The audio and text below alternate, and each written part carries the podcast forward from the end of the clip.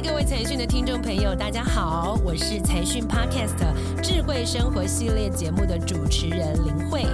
全球其实高龄化的浪潮势不可挡，而且少子化啦，跟我们这个最近这两三年新冠肺炎疫情等影响哦，其实很多国家在医疗资源上面都有出现这个非常紧张的状态，所以智慧医疗其实是非常重要的解法，而智慧显示其实是实践的关键工具。根据我们国际型的市调公司有显示哦，二零二零年全球医疗显示器的市场价值哦是二十一点七亿美元，预估呢五年之后将会成长到了三十二亿美元。除了是莫大商机之外，我们今天的访问还有一个非常大的价值，就是现在有越来越多的人会选择用电子书的方式来阅读，而你知道吗？在我们每天使用电子书翻阅过程背后的。核心技术，它除了能够让我们在环保上面兼顾知识的充实之外，它竟然能够在智慧医疗上面贡献非常多的用途。这就是我们今天财讯双周刊要为大家所访问到的这一位，他要跟我们好好来分享。我们首先来欢迎我们今天的来宾，就是元泰科技的梁宇处长。主持人、各位财讯的朋友们，大家早安。处长今天呢，其实就要来好好跟我们分享。一般我们消费者其实最熟悉就是贵公司的产品的接触，对的，通常都会在电子书是最广泛的哦。但是今天其实您要跟我们分享的是另外一个领域的议题哦，就是原来台湾的智慧显示产业。已经可以把我们电子纸张的概念来聚焦到智慧医疗的领域，所以我们今天就要来跟您好好的请教。首先哦，因为像我们台湾，其实大家都知道，我们台湾有健保，以全球来讲是一件非常厉害的事情哦。尤其在去年全球排行榜，我们台湾的健保的这个医疗保健指数是拿到了连续六年的世界第一哦，表示我们台湾真的非常重视在医疗科技上面的使用。那很好奇哦，就是智慧医疗，其实，在呃智慧显示产业是一个非常重要的发展重点。以您的专业，是不是可以跟我们分享，到底目前我们台湾智慧显示产业是怎么去切入这个智慧的医疗领域？然后我们到底有什么优势？其实智慧显示技术在医疗领域里面，其实带来的革命哦，其实分成大概三个大部分。那么第一个是视觉化，第二个是流程化，那第三个是远距医疗照护。哦，那我们就稍微简单的讲述一下这三有什么不一样的地方。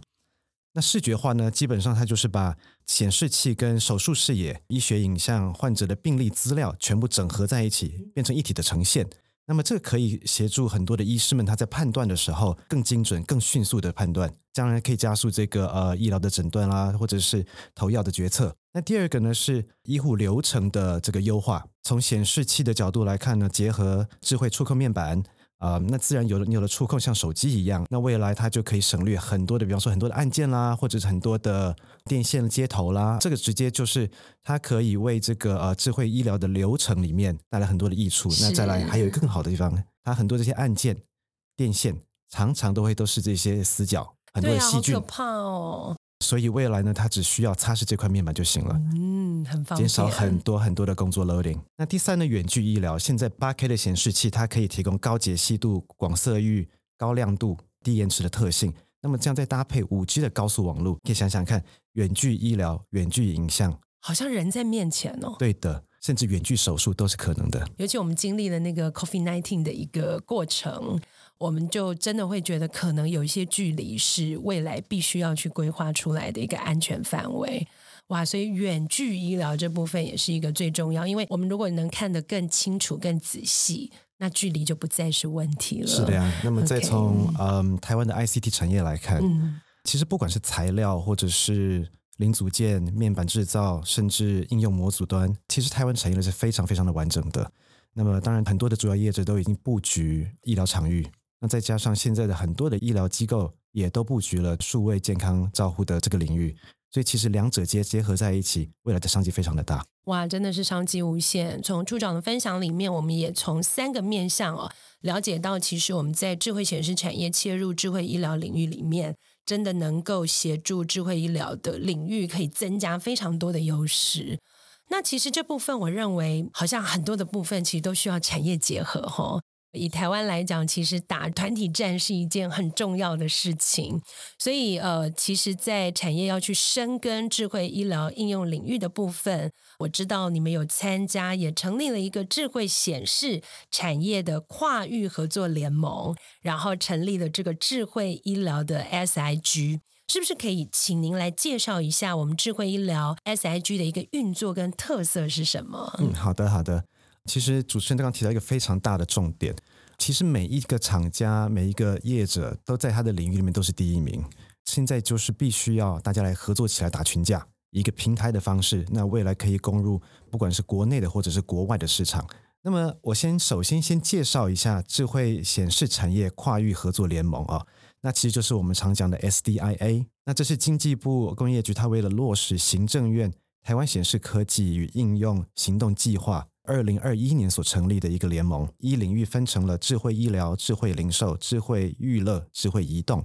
四个大的 SIG。那当然，借由这个联盟的整合，他们希望发展出智慧显示系统的解决方案。那当然，强化我国在智慧显示产业的竞争力。那么，当然，我们回到智慧医疗 SIG。智慧医疗 SIG，它顾名思义，它是以智慧医疗的场域为中心为核心。那么会员呢，会通过 SDIA 所举办的定期研讨会啦，或者是讨论会啦，那么互相的交流，看看有什么商机，或者是如何导入智慧场域。那么例如智慧显示器，它结合五 G 高速网络，结合 AIoT 的趋势，那再结合场域的需求痛点，我们就可以开发出客制化的系统解决方案，那进而打进国内外的市场。所以其实这部分的一个结盟是一个非常重要的合作，哈。当然的，当然的。那么当然，我们回来看这个智慧医疗 SIG，它当然同时也会邀请其他 SIG 在 SDIA 里面的会员们啊一同加入。那么透过很多的商谈媒合的活动，大家可以讨论如何进入其他的场域。那么例如呢，在九月份的时候，智慧医疗小组它举办了一个智慧医疗经贸商谈会，媒合显示器厂商它导入了智慧医疗场域。那么透过这些啊新的解决方案。当然还是希望能够为这个智慧医疗能够加成服务，而且呢，能够帮这个健康医疗照护的应用能够加成。那讲到其实，在智慧医疗的加成的部分，哈，就要问到处长最专业的，因为在智慧显示产业应用，其实刚刚呃处长已经特别告诉我们，其实在产业上的优势利多，还有我们透过智慧医疗 SIG 的整个这个全面化的运作。我们其实大概都能够理解到，在智慧医疗上面使用的这个克制化跟场域上面的一个使用。那我比较好奇，因为我们其实目前虽然是全球最顶尖的，就是电子纸的薄膜材料的制造商哦，然后你们非常重视的就是不管是材料上面的一个界面的感受啦、彩色啦，还有包括柔性等等这些技术研发哦。那我刚刚其实，在录节目前，我就很好奇问处长，刚刚一开始有讲哦，我们一般消费者其实最常接触到你们的东西是在电子书的领域。那我们到底要怎么把这个东西在智慧医疗的领域上面来做最充分的使用？呃，电子纸很多时候被运用在很多的地方，但是你们都看不见。对我们不知道哎，为什么看不见呢？嗯，因为它融合到了整个环境里面去。OK，所以即使它被你看到了，你都不知道。那么，在它融入整个环境的时候，其实你是经过潜移默化，你被影响到了，你都不知道。真的哦，所以这是一个很大的呃很大的一个商机。那尤其是它是目前是反射式显示器技术的一个代表啊。那目前当然还有其他的反射式显示器技术。那目前当然只有元泰电子纸的技术能够稳定的量产，大量的出货。那么回到我们今天讨论的主题里面，电子纸如何要用在医疗场域里头？对我好好奇哦。是的。其实我们我们现在说明一下电子纸的特性好了。很多的时候，我们比喻电子纸，它其实是一个有数位功能的纸。那这个数位功能的纸呢，代表的是什么？它可以给你纸一样的视觉感受，但是它同时它又是一个电子荧幕。也就是说，当你想要换页的时候、换画面的时候，它可以随时换画面；但是不换画面的时候呢，它就停留在最后一个画面，也不会消失。它是不是就像纸一样？当你被印刷过之后，它就不再消失，而且呢？当你不再换画面的时候，它也不耗电，所以这个其实是对目前全球的永续发展的方向是一个很大的贡献。那再跟主持人报告一下，电子纸在二零二零年的时候，它也被富士罗素判定它是一种绿色技术，而且在二零二零的营收里面有九十九点九三 percent 代表是绿色营收。是，所以运用在医疗方面，我们还有哪些是我们每一次都没有发现，但是它其实已经在使用的技术？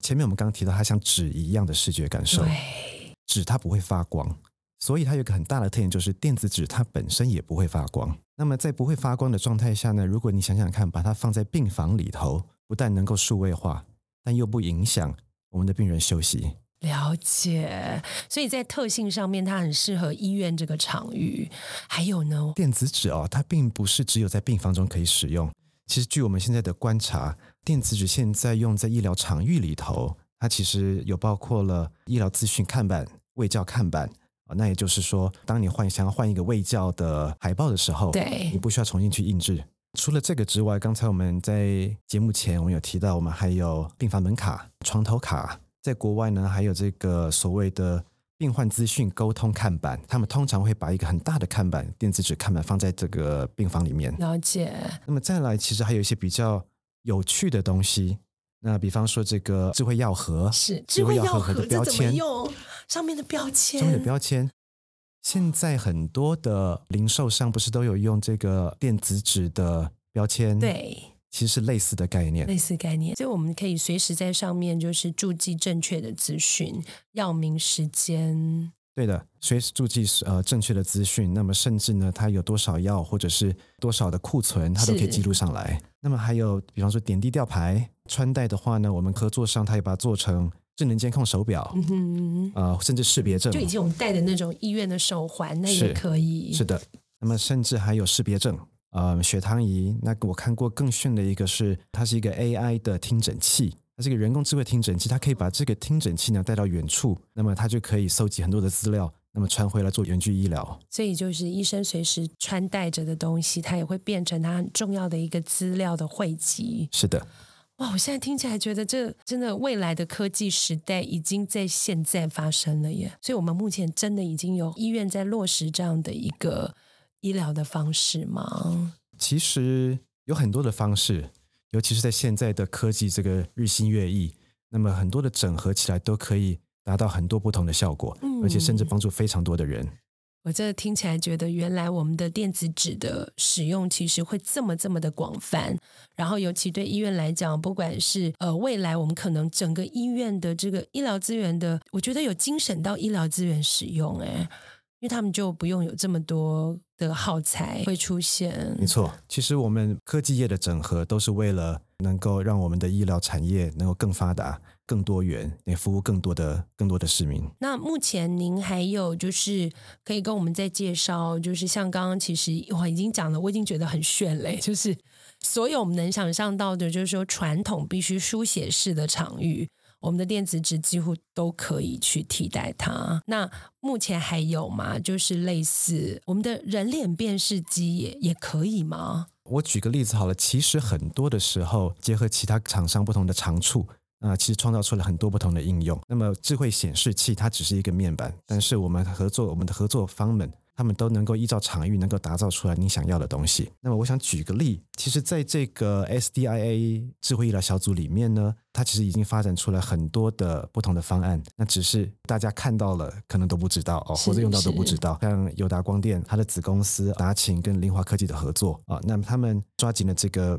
后疫情时代。呃，非接触这个抗菌的这种需求，嗯啊，那他们发展出这个高解析度、抗眩光，加上触控的这些显示技术，再加上林华科技的智慧工位电脑产品，那这个产品其实也都已经导入台大的呃急诊医学部了。那么另外一个例子呢，是群创光电子公司瑞声光电，它的 X 光数位平板感测器，那它搭配了 IGZU 的面板啊、跟高速读取的硬体设备，那它可以很快速的提供成像低杂讯、低影像、高检测的效率。那么这个可以加速它的动态扫描。那尤其是这个针对了肠胃科、骨科、呃血管造影等这种动态放射性呃摄影的医疗，